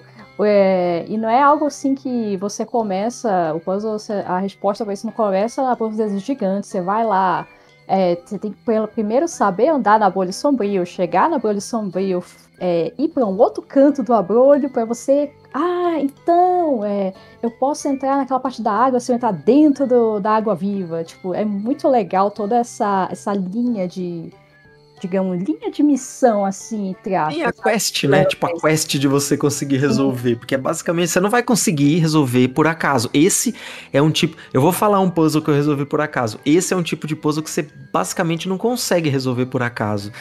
E é, até mesmo o puzzle da estação quântica. É, eu achei legal porque é, me chamou muita atenção aquele tornado maior que não se mexia. Eu fiquei fascinado por esse planeta e eu fiquei passando muito por ele. E eu prestava atenção nos tornados que. Aí eu falava, meu Deus, esse tornado, ele é tão maior que os outros e ele não se mexe. Que estranho, ele tá sempre ali no mesmo lugar. Aí eu falei, eu vou lá ver. Na hora que eu meti minha nave lá no meio, eu fui lá para cima, na hora que eu caí de novo, pumba, tinha uma estrutura ali. Nossa, tem uma é parada aqui. A estrutura te ensinando a como, é, como funciona a lua quântica, né? Exatamente, exatamente. É, foi um dos melhores momentos assim do jogo, assim, principalmente narrativamente, porque você sente um progresso muito maior nessa, nessa, nessa parte. Sim, é muito legal, é muito legal. E, e, eu sou muito fascinado por teoria quântica, sabe? De curioso mesmo. Então, todas essas teorias, elas são. É, porque esse jogo ele é muito fisicamente acurado, né? Até determinado ponto. E tanto que a gravidade dos planetas interfere demais. Então, uma coisa que a Cindy falou: se você está chegando perto de um planeta e você só tangencia ele, você é afetado pela gravidade dele e você é jogado para longe. Se você faz isso com o Sol, meu irmão, você vai lá pro fim da, do sistema solar, rapidão, assim. É, e, e aí essas teorias, assim, sabe? Essas teorias quânticas que fazem você conseguir chegar na lua quântica, é, foi para mim um ponto muito alto do jogo. E é curioso como toda essa quest da Lua Quântica é completamente opcional. Você não precisa de nada disso para conseguir chegar no final do jogo. É verdade. Eu, eu notei a Lua Quântica muito depois, inclusive. Lá, umas 20 horas de jogo. Eu fiquei, oh porra, tem uma coisa aí que eu não vi aí. O que tá fazendo aí? Exatamente. E, e, assim, eu já, vou, eu já vou até adiantar a, consequência, a coincidência que aconteceu comigo. Porque assim que eu tive o primeiro contato com o objeto quântico lá, eu, eu tive a frequência quântica, né? Sim, e sim. duas coisas que eu fazia muito é usar o, o osciloscópio lá para procurar essas frequências e usar o batedor. O batedor é uma coisa que eu usava demais. Eu usava na nave, fora da nave. Sempre antes de parar, antes de descer num planeta, eu tacava meu batedor para fotografar o planeta, para eu ver mais ou menos onde eu queria descer tal. Eu puxava o batedor de novo, tudo. Quando eu tava usando esse onduloscópio, por acaso, ele, ele pegou e ele marcou diretamente a lua quântica. Porque por acaso ela, eu saí do recanto lenhoso, ela estava no recanto lenhoso. É, e é curioso porque uma coisa que eu descobri depois na mecânica do jogo é que a lua quântica te persegue no jogo. Sim. Igual a. Igual no, no, no, no, PT lá do Kojima, ela tá, sempre na, ela tá sempre na sua cola. Onde você tá nos planetas, ela tá na sua cola. Então, aí. Aí eu peguei e falei, ué, o que, que é isso aqui? Aí, eu, quando eu cheguei perto com o, o, osciloscópio, apareceu escrito lua quântica. Eu falei, ah, lua quântica. Eu tinha lido uma vez em alguma referência, ainda não tava no mistério da lua quântica. O uhum. que, que eu fiz? Eu fiz o que eu sempre fiz. Eu joguei meu batedor e tirei uma foto para tentar ver a superfície. E aí eu não consegui ver direito a superfície, fui chegando perto, chegando perto, chegando perto e pumba, entrei e parei nela. Por quê? Porque tava com a foto do meu batedor ali na frente, entendeu? Tipo, sem querer. o pulou, mistério. Pulou todo o ritual dos Nomai lá, de Exatamente. Meu Deus, Totalmente sem querer. Dar umas dicas dos Nomai e acabava o mistério em um. Eu quebrando a cabeça lá, aí eu falei, pô, cheguei aqui na Lua Quântica sem querer, sabe? Totalmente Ai, sem querer. Aí, na, na hora que eu entrei lá na estação da Lua Quântica e vi, você está aqui porque você é, você é, desvendou os três mistérios quânticos. Eu, o quê? Que três mistérios quânticos? Hã? Como assim? Aí que eu fui atrás dessa parada toda, daí que eu fui descobrindo, daí que depois que eu vi os três, eu falei, ah, agora, agora eu sei que era isso que eu precisava saber para chegar. Eu cheguei por acaso, só que agora eu entendo que eu preciso chegar lá e eu preciso que a estação esteja no norte. E aí para a estação estar no norte, você precisa ficar transitando por planetas diferentes. Isso é tão satisfatório. Nossa, e na hora que eu consegui. Não é? E na hora que eu consegui colocar a estação no norte, entrar lá e ir pro olho do universo, caramba, como foi satisfatório, como foi, como foi legal, assim, eu, e deve ser mais legal quando você desvenda direito o mistério, porque eu cheguei na lua quântica quase que antes de saber da existência dela, ali, sem querer, totalmente. Ai, e olha que a gente tava falando do profundeza do gigante, foi pra lua quântica, assim, tipo, pra tu ver como tudo é conectado, tudo, tudo vai guiando uma coisa atrás da outra. Exatamente, é, é, é bizarro, é surreal. É... Qual que é o próximo, Bumps? O favorito de todo mundo, a Brulho Sombrio. Brulho Sombrio. É. Esse aí eu deixei por último para explorar, porque eu tava morrendo de medo e também, né, porque eu só descobri o gimmick lá na minha reta final, assim, da, da, da gameplay. É, eu, eu descobri mais ou menos no meio que eu tive. Que, que depois eu, eu, saquei que sem querer eu, sem querer eu esqueci o batedor ali no, na semente do, do, do, recanto lenhoso. E aí eu fui subir a nave, fui abrir o mapa e vi que tinha sinal duplicado. Aí eu falei, ah, então eu consigo achar por aí. Foi aí também que eu achei Aí que eu achei tudo, porque daí o que, que eu fiz? Eu peguei e liguei o meu. Eu sempre usava o osciloscópio, aí eu comecei a usar o osciloscópio buscando sinal de socorro para tentar achar a terceira cápsula. E aí também Aí foi fácil de achar a nave lá, sabe? Não foi é. tão difícil assim. Mas uma coisa que foi difícil para mim, eu demorei muito para descobrir isso, é como escapar dos marditos dos tamboril lá. Nossa, ah. cara, que frustrante. Eu entrava naquele planeta e eles engoliam, e eu entrava de novo, eles engoliam. E tu não pode fazer barulho, né? Tu não pode se movimentar. Ai, é muito frustrante, meu Deus do céu. E é assustador, né? Só aquela atmosfera de silêncio é o que te perturba. Foi. É, e, tem... e, e, Pode falar, pode falar. Não, não, continua, foi mal. Eu até me perdi já da, do pensamento. Não, o que eu ia dizer era assim, é, eu, eu descobri muito depois, depois de ter até zerado o jogo, que dá para você ir com a nave. Porque eu sempre, eu falei, não, o único jeito de conseguir escapar desses bichos é eu indo flutuando sozinho, sem a nave. Nossa, Só que dá pra e você ir flutuando com a nave. Tu Não o acabou, não. assim? Foi assim, eu zerei o jogo assim. O que, que eu fazia? Eu parava minha nave bem na boquinha da, da, do- da sementinha do Abrolho Sombrio, da primeira entrada dele, e ia tudo. Ia tudo só eu, tipo, eu, eu dava um jatinho inicial e ia só me direcionando. Aí na Sim. hora que o tamboril tava longe, eu já dava um outro jatinho e ia. E aí na hora que tava meio que acabando meu oxigênio, era bem na hora que eu chegava ou no feldspato, ou eu chegava no sinal de socorro, ou eu chegava Meu na, Deus. na nave. E, e o design do game foi feito pra isso, porque em nenhum momento acabou meu oxigênio. Ou seja, dava pra fazer assim, sabe? É, mas tá. É, assim, não é o ideal, mas dá. Aí dá. eu fiz tudo assim, porque eu não sabia que dava pra ir com a nave. Eu fiquei morrendo de medo. Imagina, imagina fazendo o puzzle final na hora de zerar, tu tá naquela agonia, sabe? Um núcleo do, do gêmeo cinzento na mão e sozinho voando ao redor dos tamboris ali, assim, tentando E o chegar. chegando oxigênio na nave. diminuindo. e o meu oxigênio diminuindo. E depois que eu falei, depois que eu falei, putz, será que dá com a nave? Aí eu tentei com a nave e deu. Eu falei, nossa, que. É, isso aí foi. Isso aí foi. Oi, Isso desculpa. aí, pode, ah, isso aí foi é, tipo uma vingança do jogo por ter descoberto mais mistérios por acidente, entendeu? Então, te ferrou no final. Tá vendo? Foi, foi isso mesmo. Qual é o planeta favorito de vocês? Eu falei o meu. Opa, é, tem mais dois locais que a gente pode falar, mas já pode falar do- dos planetas Não, favoritos. manda aí, desculpa, desculpa. Faltou o faltou o nosso querido O Xereta. é que chama? o Xereta, o nosso O querido cometa. Xereta, o cometa. Cometa mardito, né? Cometa Pois é. maldito. Eu achei muito legal essa essa é, a primeira vez que eu, que eu, que eu cheguei é, é, é bizarro, porque a primeira coisa que eu fiz foi no Abrolho Sombrio e o primeiro log que eu abri na minha nave foi do Xereta, porque daí depois o segundo lugar que eu fui pôr no Xereta, é cada ideia, né? Aí eu parei no Xereta e eu peguei e fui explorar aquela, aquele rabinho dele lá. E aí achei a estação, a estação, a, a sonda dos Nomai ali. E aí foi o primeiro log que eu abri. E aí, depois só que eu descobri que tinha como conseguir ela só ativando o canhão gravitacional do outro planeta, tal, né? Do, do gêmeo cálido e tudo.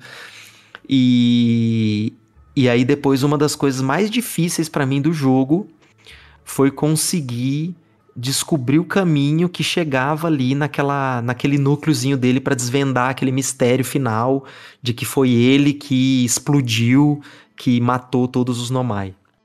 Foi a. É, qual é o nome? É o. Matéria É o- fantasma, né? matéria fan- Foi o cometa que trouxe a matéria fantasma lá quando. é, quando os nomais já tinham colonizado o, nosso, o, o sistema solar antes da gente e exterminou eles, assim, sabe? Tanto que você até vê. Você vai. Você vai. é, andando pelo, pelos planetas do jogo, você até vê um pouco do resquício desse, dessa matéria fantasma que ainda tem um pouco ali, sabe?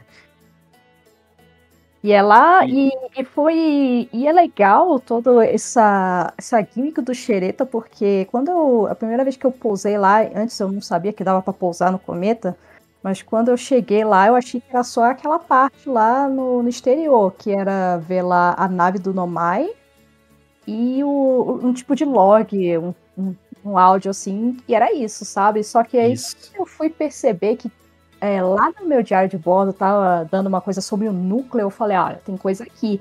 Que aí quando eu fui ver que aquela parte de gelo podia se derreter quando chegasse perto do sol, que aí sim eu podia entrar lá dentro, que eu realmente eu tive outra outra revelação, tipo, nossa, agora eu sei que a matéria fantasma vai me matar de, de primeira. Eu posso usar, eu posso usar meu batedor para evitar algumas partes que vão me matar, sabe? É, eu, eu achava que a matéria fantasma era um obstáculo absoluto. No começo Sim. do jogo, acostumado com coisinhas de progressão, eu olhava lá um ambiente que tinha que tava cheio de matéria fantasma, eu falava assim: "Ah, não, mais para frente no jogo provavelmente eu vou conseguir alguma habilidade que eu vou conseguir passar por aí, então não é a hora de eu de eu passar agora". E eu passava reto. e aí depois que eu saquei, falei: "Não, acho que nada vai mudar, eu vou ter que me virar para achar um caminho por aqui". E tem caminhos que você não consegue, tem caminhos que você consegue, e o seu batedor vai te dizer, né? Sim. É, e pior que, tipo, é um negócio tão óbvio quando a gente olha, assim, porque até porque a gente usa um batedor toda hora, só que não clica assim, sabe? Tipo, tem uma parte lá da matéria que o batedor é, capita, aí tem outro que não, e você e só, só vai clicar mesmo quando você vai lá no, no xereta e vê, ah, então é assim que funciona. Ah, agora tudo faz sentido, as peças finalmente se encaixaram. E o cometa é um dos mais difíceis de, de aterrissar, né? Eu achei, nossa, eu achei quase impossível aterrissar nele. Nele e no. Quer dizer, eu, eu desisti de tentar na estação solar, né? Eu achei impossível. Eu sei que tem um troféu que teria que estacionar manualmente, se não me engano, na estação solar, mas eu decidi manter minha sanidade mental e larguei de mão. Nossa, Olha, eu, eu peguei esse troféu, hein? Eu fiquei. Meu Deus. Fiquei uma hora. Nossa, eu quero muito porque eu tô gostando da nave, eu quero muito. Mas eu, eu preciso falar pra você que a coisa mais frustrante do jogo para mim é bizarro. Mas a coisa mais frustrante do jogo para mim foi quando eu consegui chegar na estação espacial e eu não conseguia, por algum motivo bizarro, eu não conseguia passar de uma portinha para outra ali em gravidade zero. Eu morria sempre, porque Aquele pulo que você dá é um pulo mais difícil, porque é um pulo que você não consegue direcionar direito, que a gravidade do Sol tá te puxando. E se você não vai reto, direitinho, usando o seu, o seu jetpack direitinho, você não consegue passar pro outro lado. Então eu morri, eu acho que umas quatro vezes. E toda vez que eu morri, eu tinha que voltar pro gêmeo cálido, esperar a areia baixar, entrar na estação solar e ser transportado para lá para morrer de novo. Eu fiquei pistola. Teve duas vezes que eu desliguei o jogo e fui jogar depois, sabe? Com xereta, mas, tipo, falando um pouco sobre essa parte do, da estação solar, que o troféu de pousar a nave, ele não termina só pousando a nave, você tem que fazer esse pulo também para dentro do, da estação solar. Então, assim, se morrer, você já perde a progressão. Vai ter que pousar tudo de novo para fazer aquele pulo do jeito certo. Se vocês Nossa. vissem a cara do Flash agora, a vida tá passando na frente dos olhos dele. Não, eu não sei se eu vou fazer isso então. Pensando bem. Pensando bem, não preciso de platina desse jogo. Mas vamos lá. E qual que é o próximo, Bumps? É exatamente o Estação Solar, que eu acho que é a parte a mais importante do jogo, assim, é. em questão narrativa, que é a grande uhum. revelação do que está acontecendo ali no universo. E é legal porque ela tá lá o tempo todo, né? É uma das coisas que tu vê o tempo todo e tu não sabe como chegar. E aí tu tenta, vai tentando estacionar manualmente, e aí tu vai ficando maluco, né? Tu diz assim, não, não pode ser isso. E, é, e é, é, muito legal essa dinâmica do jogo, né? De te mostrar na cara uma das partes mais importantes, mas não te deixar chegar lá. Um dos pontos mais altos do jogo foi realmente quando, quando eu saquei, eu, eu não acreditei na hora que eu li. Não, nós construímos essa estrutura para explodir o Sol. Porque a gente precisa de uma energia de uma supernova para poder voltar no tempo, né? É, para a gente poder energizar o nosso canhão o bastante para a gente poder soltar esse canhão, sei lá, a, o canhão da, o canhão da sonda que eles estão procurando o olho do universo. E a gente vai voltar no tempo em seguida, então não se preocupe. Quando a, a gente vai ficar preso nesse loop e quando a sonda ela encontrar o olho do universo, ela vai ativar as máscaras Nomai e é, a gente vai. É, a gente vai. É, quer dizer, a gente vai ter ciência desse loop e aí a gente vai conseguir desativar a estação solar e acabou. É, é simples assim, né? É simples assim. E aí na hora que. Na hora que eu tive essa revelação, eu, primeiro que eu falei, meu Deus do céu, que coisa bizarra, que ideia maluca tal, mas ela faz um certo sentido, né? Aí a primeira coisa que eu pensei foi assim: bom, então tem jeito de salvar isso. é só eu desativar a estação solar. Aí na hora que você chega lá e você fala, a estação solar falhou, putz, é aí que cai a ficha, que meu Deus, quer dizer que o Sol explodiu porque realmente é o fim, é o fim desse, desse do sistema solar. O, o, pelo menos esse, essa estrela vai estar tá acabando. E aí na hora que ela explodiu, foi a hora que ela ativou tudo que os Nomai tinham feito e vai saber quanto tempo a gente está quanto tempo a gente está preso nesse loop até o momento em que o olho foi descoberto e as, e as, e as máscaras se ativaram. Foi uma parada, assim, que me deixou, tipo, estarrecido, assim. Eu fiquei. Eu fiquei. Eu, eu, quando eu descobri essa parte, eu só fiquei olhando assim para a tela do meu, meu monitor, olhando assim que, cara, o que, que acabou de acontecer aqui, sabe? E enquanto isso lá, o sol girando, Aí eu vendo lá o loop acabando assim, porque eu realmente não conseguia mais continuar o jogo naquela hora, porque foi uma revelação é, totalmente impactante para mim, sabe? Você, tudo aquilo que você tá procurando, as respostas que você tá, você tá buscando, na verdade, não vai servir de nada, porque vai tudo acabar quando eu, é. eu desativar aquele projeto, sabe? É inevitável, né? Sim, e o mais legal de tudo isso é que a música do, da Estação Solar é uma música completamente, como eu posso dizer, é, a, a, a, é, é, agonizante. É, assim? é, isso mesmo, é agonizante, ela, ela, é, ela é angustiante, ela é, nossa, ela casa muito bem com esse momento que você está descobrindo isso, sabe? O legal que eu, que eu percebi depois indo no YouTube é que a música do, da Estação Solar, ela tá tocando de, de trás para frente. Tipo, se você botar a, a, música do jeito certo, realmente vai ter uma melodia que, que realmente mais prazerosa aos seus ouvidos, sabe? Não aquele, aquela bagunça que tá tocando. Ela é desconcertante, ela é propositalmente é. desconcertante, é. assim, né? Exatamente. E, e casa Cara... bem com aquele momento, assim. É tipo. É eu já joguei muito jogo, assim, tipo, eu jogo videogame desde o Super Nintendo e, tipo, eu falo sem propriedade, nem, com toda a propriedade do mundo, que é um dos momentos mais impactantes narrativamente que eu já tive com videogame, assim. Foi eu, é, eu... completamente surreal, assim, a mesma coisa. a revelação. Eu posso dizer que eu sou talvez um pouquinho mais velho, mas eu diria a, me, a mesma coisa, Bumps. Foi um negócio assim que para mim já alçou esse jogo a um dos mais especiais, assim, porque é aquele momento que eu falo, bom, é inevitável, como a Cindy falou, né? O fim é inevitável, o universo ele tá morrendo, pelo menos o meu, meu sistema solar aqui, minha galáxia tá. Então, você quer saber de uma coisa? Eu preciso encontrar esse olho do universo. Eu preciso saber se existe alguma resposta que tem ali dentro. Que tipo de resposta eu vou ter? E eu acho super legal, depois de você descobrir o mistério. Porque a descoberta de todos os mistérios quânticos ela é totalmente é, é, a, opcional, só que você saber os mistérios quânticos faz você pensar de fato e, e, e, levanta essa questão, né? Que quando você chega na lua quântica você encontra a Solanos, acho que ela chama Nomai que tá lá, o que que acontece quando um ser onisciente da sua presença ali chega no olho do universo?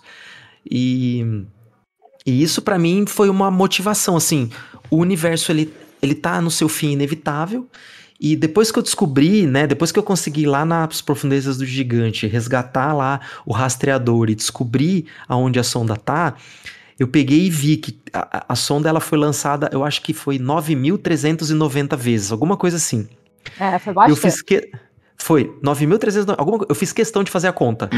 Errou! Aqui é o flash do futuro para dizer o seguinte: eu errei e eu errei por uma margem grande nesse momento aqui e eu preciso me corrigir porque isso tem um impacto importante. Na verdade, a sonda foi lançada mais de 9 milhões e 300 mil vezes e não 9 mil vezes.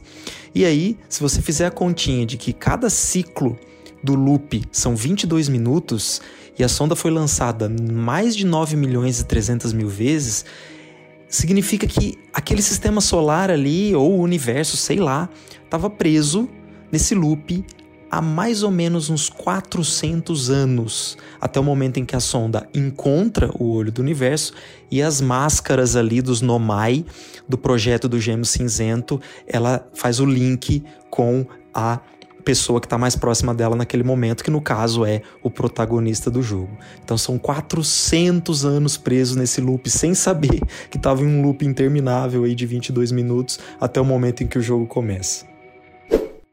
Então tá, é, é assim, eu não vou nem. É, eu posso falar da estação solar? Eu sei que não é um planeta, é mais uma estrutura, mas é, é, uma, loca, é uma localização ainda que você pode ir no jogo. Então, tipo, é, eu vou dar, eu vou usar um pouco de hack aqui. Um dos meus lugares favoritos é a Estação Solar, justamente pelo esse motivo que eu falei ainda agora, por ser narrativamente é muito impactante é, para a história e para mim também, como na parte mais pessoal.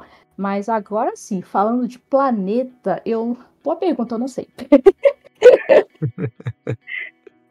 uh, Mas se eu pudesse falar de um planeta, assim, assim, só chutando, eu acho que seria o Vale Incerto justamente pela por todo o design dele, por toda a concepção que ele tem de, de, de, de, de haver dois locais assim que você possa explorar em momentos diferentes do jogo, um no começo e outro lá pro final, que é quando é, tudo cai lá no, no buraco negro, sabe? Eu acho que é um dos planetas mais. Ou, ou talvez o planeta mais legal, assim, de se explorar. É, é, é o meu favorito também, inclusive. Eu acho ele visualmente o mais bonito de todos. E acho legal esse negócio do buraco, do buraco negro, né? É inevitável você chegar lá e querer pular naquele negócio. É bizarro. eu sempre tive esse sonho e realizei em Outer Wilds. E pela densidade também, né? Eu acho que é um dos mais ricos em e, e dinâmicos assim, do jogo. Acho ele muito legal. Você zerou Outer Wilds e não leu ainda o texto da Bumps, ele vai também estar tá na descrição desse episódio, porque a reflexão que ela faz ali sobre a inevitabilidade do fim, né, Bumps? Acho que assim, essa forma como você conseguiu meio que é, aceitar o seu próprio fim, eu, eu achei, muito, achei muito bacana. Não sei se você quer falar um pouquinho sobre isso, mas acho que a gente tá na parte do que o, o esse jogo causou de impacto pra gente, né? Qual que foi o. Eu, é... vou, deixar, eu vou deixar isso pro texto, porque já é uma Perfeito. parte mais. Não só pessoal para mim, mas pode ser um, uma parte que eu quero que as pessoas leiam, que pode ser que se você se conecte melhor lá no texto do que eu falando aqui, sabe? Que às vezes eu, eu, eu, sinceramente me expresso melhor escrevendo do que por fala, assim. Mas eu, eu vou. Eu recomendo vocês lerem o texto lá que eu deixei, que fala exatamente do tema central do Outer Wilds. É, eu, eu zerei o jogo e eu li também o texto da Dama logo de cara, assim, zerei e ler. E realmente é uma leitura obrigatória, tá atrelado ao jogo, entendeu? Você tem que jogar e tem que ler. E para quem é amante de astronomia, eu também sou muito fã. Eu, desde muito nova eu leio Carl Sagan, sou muito fã de, do tema, já assisti Interestelar um milhão de vezes, gosto muito de assistir filmes do gênero, e o jogo ele brinca muito com isso. E Outer é aquela experiência que tu pode jogar de novo, mas nunca vai ser a mesma coisa, né? É um jogo que tu joga uma vez e tu vai ter aquela sensação só uma vez, não, não se repete. Acho que isso que é, também é uma parte brilhante, né? É muito legal essa, essa dinâmica do jogo de ser especial daquela vez que tu joga. Eu acho que é por isso que eu tô com, com peninha de começar a DLC. Eu tô tentando esperar um pouco, querer explorar um pouco mais, porque todo mundo tá falando para mim que essa DLC é fantástica, adiciona muita coisa ao jogo. Você ativar o final do jogo tendo feito a DLC muda alguma coisa? Não sei, não sei como é que é, mas. Muda, sim, mas eu, obviamente eu não vou falar o que é, mas eu já deixando a recomendação aqui, se você jogar a DLC, tenha pelo menos 90, 95% do seu diário de bordo completo. Só, só isso Perfeito. que eu vou deixar aqui em aberto. Ah, maravilha. Eu vou seguir direto, tô com o meu diário de bordo quase inteiro, mas eu quero só terminar de explorar o próprio Vale Incerto e o Gêmeo Cálido que eu não terminei ainda, que não ativou tudo lá, não saiu lá o, não deu 100%, porque eu ainda não recebi o troféu. É, tem esse troféu, né? Quando você abre todo o diário de bordo e explora tudo, tem um troféu que você ganha, não tem? Sim, sim. Mas vai tem. É, não sei. É só para eu saber que tá tudo feito, né? Que eu queria. Mas é, eu quando, quando eu terminei, E aí agora eu vou, eu vou partir para descrever mais ou menos o, o, o fim, porque acabei de zerar.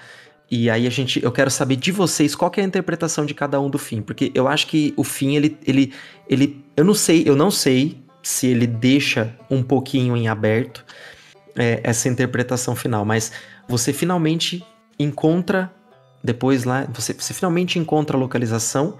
Você, na hora que chega na nave Nomai, que tá ali presa no abrulho sombrio, né? O hospedeiro, o nome da nave, você descobre ali que tem um, tem uma areazinha que tem um local para você colocar três símbolos, é, é facinho de intuir que é isso, e você acha isso em uma outra exploração, depois você percebe que você tem que ligar a nave, que precisa do núcleo, lendo os textos você percebe que esse núcleo foi refeito, foi duplicado para ser colocado no, no, projeto do Gêmeo Cinzento, e você já sabe onde tá, pega ele, pega as coordenadas e é, você vai lá no hospedeiro, coloca o núcleo, ativa a nave, coloca as coordenadas e vai finalmente pro olho do universo.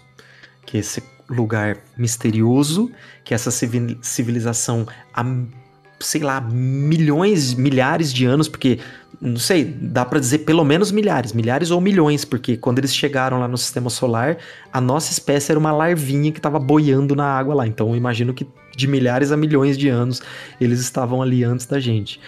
E, e aí você chega no, naquele lugar psicodélico, é, é, é, onde exala tudo da teoria quântica se aplicando a todo momento, quer dizer, tudo você você está quântico naquele momento, você está num ambiente totalmente quântico e de repente você vai entrando em lugares multidimensionais, aonde você termina basicamente em uma área familiar de floresta e você vai curiosamente ter que buscar cada um dos seus amigos que estão tocando cada um um instrumento diferente da música tema do jogo e junto aos seus amigos você encontra também a Solanos, a Nomai que você encontrou na, na Lua Quântica. É, você não sabe exatamente se são eles que estão ali ou se é uma projeção deles que o próprio olho do universo está fazendo para você.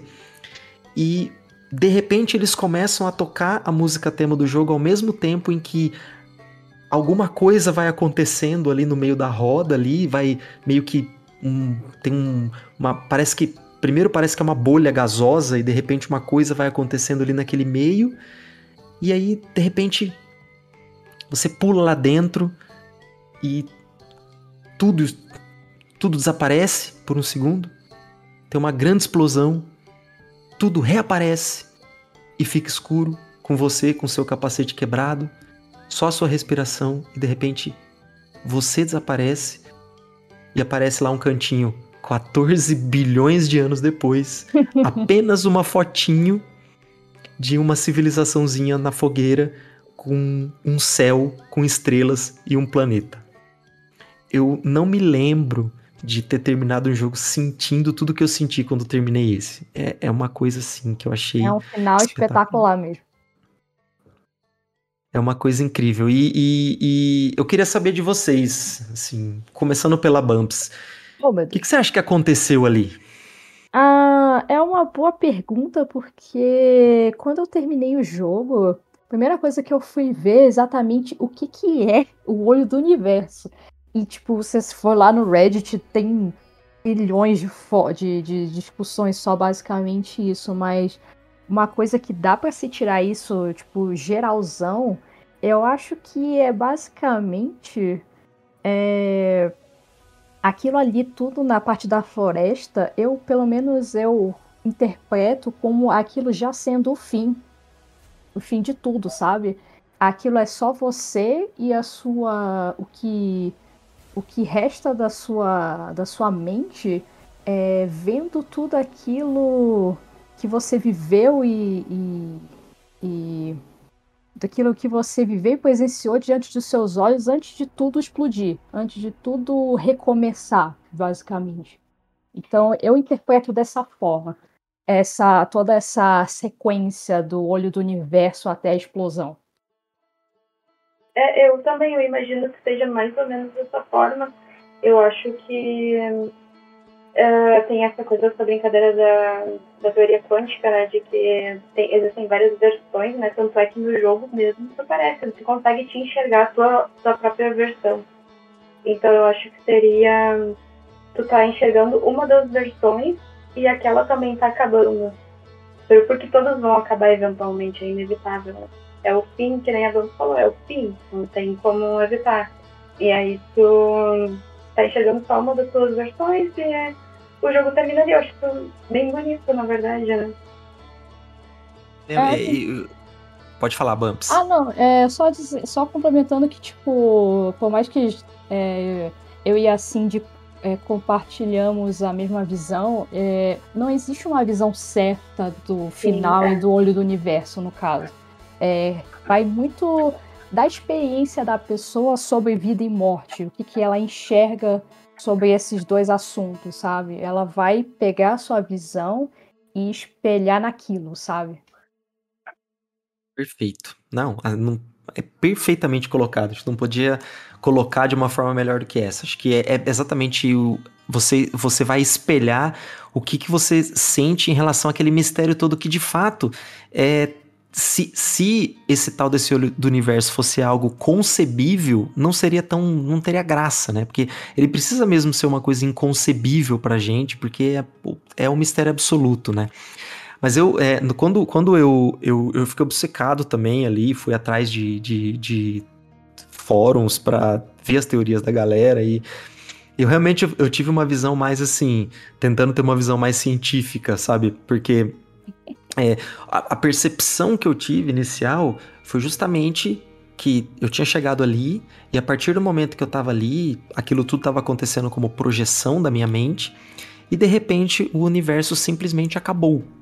E aquela própria explosão remetia, remeteu para mim ao, ao, Big Bang, né? Então é, é meio que, pô, acabou o universo. Naquele momento que eu cheguei ali no olho do universo, foi o fim do universo, ao mesmo tempo em que foi o renascimento do universo. Então é como se fosse a gente ter vivenciado um ciclo de término de expansão do universo, e daí ele se concentra em uma energia absurda e pá, explode no Big Bang de novo, dando origem a um novo universo que 14 bilhões de anos depois vai ter vida.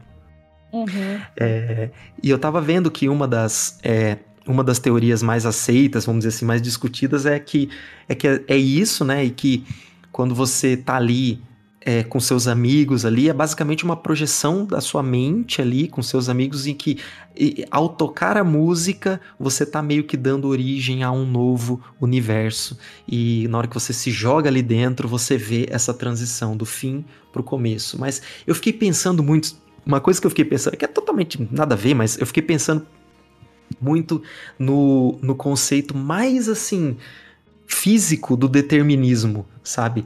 que é basicamente a questão. Quando você fala do ponto de vista físico, é do ponto de vista de você conseguir é, prever comportamento de partículas, né? E aí eu fiquei pensando, pô, será que. É, porque muita coisa foi colocada em questão de que o que aconteceria se um ser onisciente, é, onisciente, um ser consciente, né, um ser ciente, chegasse no olho do universo. Então, quando você, um ser ciente de onde estava, chegou no olho do universo, você deu origem a um novo universo. Então, eu não consegui deixar de pensar que isso era, tava tudo, tava, estava tudo escrito para acontecer, ou seja, tudo que os Nomai fizeram, tudo a tragédia que aconteceu com eles, tudo que ficou paradinho ali do projeto do Gêmeo Cinzento, ele ativando com o final do universo, fez você, um ser ciente, chegar no olho do universo. E a partir do momento que você chega ali, você dá origem a um novo universo, você permite que seja passado esse ciclo, porque sei lá por quê, por um mistério do não sei o que, é preciso que isso aconteça, e isso é uma coisa que estava pré-determinado para acontecer pelas próprias forças do universo. Quer dizer, você estava predestinado a chegar no olho do universo, que a partir daquele momento você ia participar da transição e a criação de um novo universo da mudança de um ciclo. Mas é óbvio que isso é uma coisa aberta e é. eu sou fanático por essas teorias assim de lore. Eu achei assim fenomenal e eu ainda tô extremamente fascinado por isso. Pode, é, eu tenho uma outra interpretação que não é nem ele não segue mais a sua de que tudo é, foi planejado desde o seu primórdio para chegar a esse ponto, mas é, o que eu enxergo é o seguinte: tem uma frase de um de um dos NPCs lá, o seu amigo Alien lá, por exemplo, acho que o que toca banjo, eu não lembro o nome dele, mas ah, ele é o... fala Começa com R, não lembro agora. É, eu também não lembro. Mas ele fala lá, justamente nessa roda lá de, de, de. naquela roda lá final, quando você tá dentro do olho do universo, ele fala uma coisa muito curiosa sobre. É, é, putz, eu, peraí, deixa eu só pesquisar rapidinho, dar uma Beleza. pausa aí, porque senão, porque senão eu posso falar besteira. É. Essa parte é muito legal, porque você chega, você consegue ativar um diálogo de cada um antes deles começarem a tocar, você coloca cada um para tocar, então a experiência de cada um vai ser diferente, porque você mesmo vai colocando a ordem dos instrumentos que você quer que comece. E quando eles terminam de tocar, eles dão uma mensagem de esperança, assim, né? E aí você fala, pô, o que eu tenho que fazer? Aí você pula pro meio daquela bola lá e aí acontece. Então, desencadeia. Achei, achei. Voltando aqui. Então, ele fala exatamente é, uma coisa que me impactou bastante até.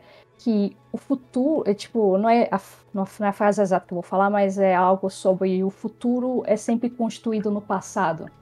E isso faz uma alusão total aos Nomai, a chegada deles ao nosso do sistema solar, todas as construções, invenções, tudo isso, por mais que eles não existam mais, por mais que é, eles sejam só passado, tudo aquilo, tudo aquilo ali é um pedaço do futuro que vai ser que serviu para a gente naquele presente e que foi o que possibilitou o nosso personagem de chegar lá no olho do universo e poder é, dar um futuro novo para tudo isso, sabe? Então, é, o, que eu, o que eu tiro disso tudo é que, por mais que tudo acabe alguma hora, que você seja esquecido, alguma coisa se perca, não sei, é, é, isso não, não, não, não, importa muito porque, tipo, é, é, Ai, me perdi. Desculpa. É... Não, mas eu, eu, tô seguindo, eu tô seguindo bem seu raciocínio, porque. Não, eu vou recomeçar essa parte. Então, o que eu tiro disso tudo é que, por mais que. É, é, enfim, o, o, fim é inevitável, né? Por mais que a gente chegue no fim, a gente fica com aquela impressão de que tudo vai ser esquecido, de que a gente vai ser esquecido. É, pensa que. É, pensa nas coisas que a gente fez hoje e que a gente vai deixar para os nossos filhos e para os nossos filhos, nossos filhos tudo isso acontece, tudo isso vai acontecer lá no futuro por causa de nós hoje. Então, tipo. Perfeito. É, é isso que eu aprendi disso, sabe? Não, não é exatamente o fim que a gente está presenciando. O fim é só uma fase. É, tipo, para você, para você ter um começo, você precisa chegar pelo fim, sabe? Perfeito. É, assim, é você ser parte do universo, mesmo você não estando mais lá, e você não sendo lembrado, você inevitavelmente continua sendo parte do universo. Exatamente. Mesmo que sejam seus, seus átomos ou suas ações do passado. Isso é realmente espetacular. Assim. Exato. E tipo. E no final do Outer Wilds é basicamente isso. Ninguém vai lembrar dos Nomai, ninguém vai lembrar do, dos lenhosos, mas é por causa deles que essa nova civilização que existe que, que nasceu 14 bilhões ou milhões de anos depois, pode nascer, de sabe? Pode existir. Perfeito. É isso. Alguma consideração, Cindy? E é, eu, acho, eu acho legal que também no final ali, a, a cena pós-crédito, né, que aparece essa, esse novo planeta se reconstruindo, ele vai ser de acordo com a tua progressão da história, né? Então, de acordo até onde tu chegou, até onde tu encontrou, vai se compor a imagem dos novos planetas, para mostrar como está tudo ligado, né? No final, sempre está conectado. Maravilhoso, maravilhoso. Uh, vocês querem comentar mais alguma coisa? Eu acho, pessoalmente, aqui que a gente cobriu muito bem. Acho que a gente cobriu muito bem uns tópicos que a gente tinha se proposto a falar aqui. De uma forma espontânea, fomos misturando umas coisas, mas eu acho que calhou muito bem a nossa experiência com esse jogo fantástico. E... Eu, Ai, desculpa, é, eu acho que eu até falei coisa de, do meu texto que eu falei que não ia falar e acabei falando. mas, mas não, mas mesmo assim, o texto da Bumps ele é canônico. Você precisa ler o texto depois de jogar o é, jogo, senão é você não teve canônico. a experiência completa. É isso, ele é um evento canônico. Bom, é isso então, pessoal. Estamos chegando ao final do nosso episódio. Olha, durou mais do que eu imaginava aqui, porque a gente se empolgou. Só mostra o quão especial é o jogo. Então vamos lá. É... Cindy, fala aí pra galera as suas redes, onde as pessoas podem te encontrar. E muito obrigado por ter topado participar desse episódio tão especial. Sempre bom estar tá aí falando de videogames. Uh, fim de gameplays na rede falida do Elon Musk e no Instagram. Perfeito. Bumps, te agradeço demais. Sem você, esse episódio não aconteceria, tá? Saiba é que você você é assim, se você não fosse participar, não ia ter. Então, você quis participar, teve, e você aqui foi todo o pilar do episódio. Muito obrigado por todos os seus. Assim eu fico com vergonha, poxa vida. e fala suas redes aí pra galera, Bumps. Ah, infelizmente eu tô na, naquela rede que não deve ser nomeada, é arroba Bumpage.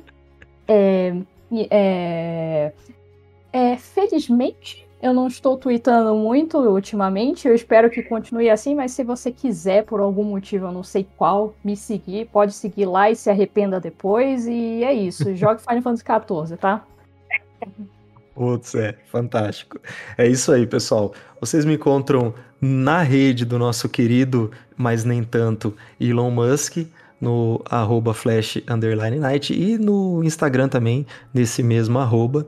É, depois que o Twitter encontrar o seu fim inevitável, que é realmente inevitável, tá virando uma supernova já. A gente fica depois só no Instagram e aqui no podcast, enfim. Vai, vai ter Sky também.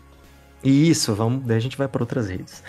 Mas é isso aí, pessoal. Muito obrigado por estarem até aqui e um abraço, se cuidem. Tchau, tchau.